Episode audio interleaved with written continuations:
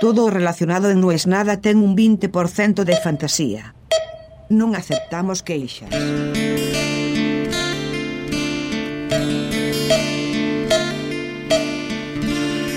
Hace mucho que no me meto en quilombo. Mucho. En quilombo divertido, ¿no? No hablo de hacer lío, no hablo de hacer cagadas. Que eso, alguna que otra hago, no demasiadas. Pero en quilombo, quilombo hace rato que no me meto. Y me pasa que tengo como saudade del quilombo. Saudade es esta palabra que tienen los brasileños que no tiene una traducción literal al castellano. Sería algo así como nostalgia, como... Bueno, en España también usan una que se llama mono, que no es exactamente saudade. Mono es como un síndrome de abstinencia. Tengo mono de tal cosa. Y de hecho la usan cuando hablan de drogas también. Tal no porque tiene mono. Y yo siento que tengo una mezcla de entre mono y saudade de meterme en quilombo. A la vez, siempre dije, no, yo quiero tener una vida tranquila, no quiero tener más problemas. Pero hay algo en mí que se empeña en decir, che, pero no sos vos si no estás en quilombo. No sé por qué. Hay una constante, creo que esto del aburrimiento constante tiene que ver con eso. De si demasiado tiempo hago las cosas demasiado bien, siento que hay momento de hacer algún quilombo, que no sé cuál es. No estoy hablando de polleras, que es lo primero que pensarán los tramposos que escuchan este podcast. Ah, está hablando de minas. No. De hecho, ni me enorgullezco ni me avergüenzo de esto, pero no está entre mis habilidades ni entre mis características la de ser mujeriego. No porque moralmente considere que eso esté mal o esté bien, es simplemente una aptitud que no tengo. Tampoco pienso que, que podría hacerlo. O sea, es verano aquí. Y por supuesto, es increíble el nivel de pilcha, de look y de viejo verde que manejo, por supuesto. Pero ni se me ocurre ni pensar en una hipotética, lejana posibilidad de y mirá sí. No. Quiero saber nada. Quiero ni pensar el quilombo que debe ser, lo estresante que debe ser. No sé ni qué se hace, ni cómo se hace. Siento como que hay cosas que son para determinada edad y que si no las hiciste ya no las vas a hacer más. Y yo no las hice. Y entonces siento que no las voy a hacer más. A la vez la contracara de eso es que en el plano de la fantasía no es que pienso, digo, uy, mirá, y con esta me iría y, y pasaría tres minutos locos. No. Cuando voy a ese terreno de la fantasía, es una fantasía más y dónde viviríamos y tendríamos hijos. Casi que en un mundo antiguo diría que es un pensamiento femenino el mío. Ya no existe más, por suerte, eso. O no debería existir. Pero mi pensamiento siempre es así. Y creo que mi cerebro hace eso como un modo de protección. Porque si pensara, uy, mirá, esta mina está buena, podría salir, esconderme 10 minutos, pum, y si te he visto no me acuerdo. La barrera para llegar a eso es mucho más baja que la barrera de yo me iría a vivir con esta a las cataratas del Iguazú y tendríamos una choza y guacamayos y niños que hablarían mitad portugués, mitad castellano. Y entonces eso me pone tan lejos la vara que me hace decir, no, no, bueno, olvídate, ya fue, sigamos con lo tuyo, llama a casa, pregunta a la jefa si hay que comprar algo para la cena, o si vamos a ir a comer afuera, o qué haremos. Por otra parte, comer afuera es lo que más me gusta en el mundo. Es un buen indicador de mi realidad económica. Un día a mi hija le dije, hoy vamos a ir a comer afuera. Sushi. ¿Subieron las cripto? Ya eso no pasa más.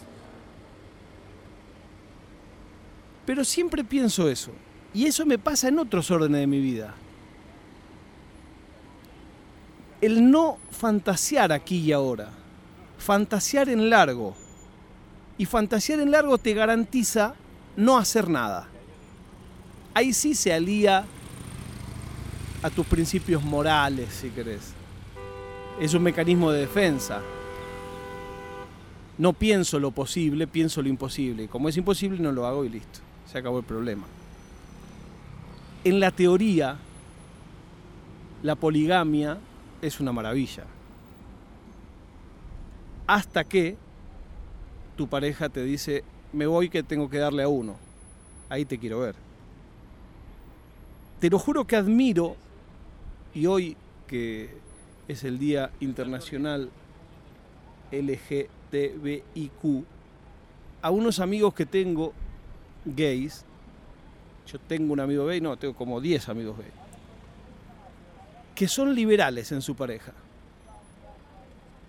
Tienen toda una serie de reglas y la verdad que los admiro, pero siento que yo no podría lograrlo ni las proezas que ellos hacen, ni el, el, tema de la liberalidad tampoco, ninguna de las dos cosas. Siento que de un tiempo a esta parte, muchos mensajes que recibí del podcast y, de, ¿no? y cómo lo escuchan y lo que nos representa, que me condiciona y cada vez tengo más miedo de hacer el podcast, porque siento que nada va a estar bien. quizás eso es lo mismo, es fantasear en largo, es fantasear en el premio, el podcast del año, en el Ondas, en el por Ondas. Y más pensás en eso y menos haces. Y bueno, ahí sí me animo a hacer. Porque digo, mal o bien, lo que se hizo, se hizo porque no se pensó tanto. En la estación de Banfield, cuando yo era chico, había siempre un taxi. No existía Uber, no existía Cabify, no existían los remises. Y nunca lo vi andando ese taxi. Debo haber viajado en ese tren 20 años de mi vida. Nunca lo vi en movimiento, siempre ahí en la estación. Y recuerdo alguna vez de volver tarde por lo que fuera y de plantear, y nos tomamos un taxi. No, olvídate es imposible. Era como si te dijera guita de hoy 15 mil pesos, 150 euros, 200 euros. ¿Cómo puede ser? No, imposible, es carísimo. Y yo digo, ¿y para qué está ese taxi ahí? Insisto, en la época que no había radiotaxi y a diferencia de la capital federal donde los taxis andaban por la calle y levantaban pasajeros, este era un taxi que era siempre el mismo, estacionado en la estación de tren, con el tipo adentro, ¿no? Y la leyenda urbana era que era carísimo, que era imposible. Yo creo que no puede ser, porque el tipo no podría vivir si fuera tan caro. A menos que efectivamente fuera cierto y fuera tan carísimamente caro que con hacer un viaje cada tres meses le alcanzaba, que es lo que decía la leyenda. O que vendiera falopa, qué sé yo.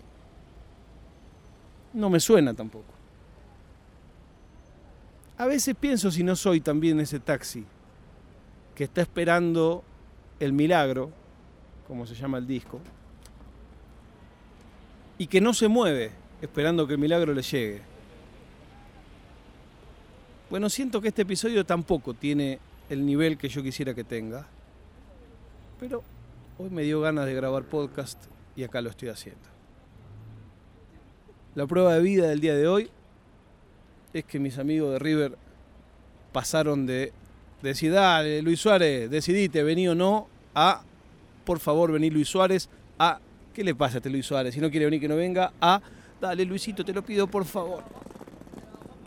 Más que eso, no sabemos. Lo que sí sabemos es que el grupo de No es Nada en Telegram sigue activo. No es Nada Podcast, así se llama. Y que el capuchino de No es Nada sigue activo. Pedís el link en el Telegram y ahí te lo pasan. Y hay gente que habla y dice cosas mucho más interesantes que yo. Y ahora sí solo resta cerrar y despedirme de esta ciudad en la que en las piletas públicas la gente hace toples. ¿No es? Nada.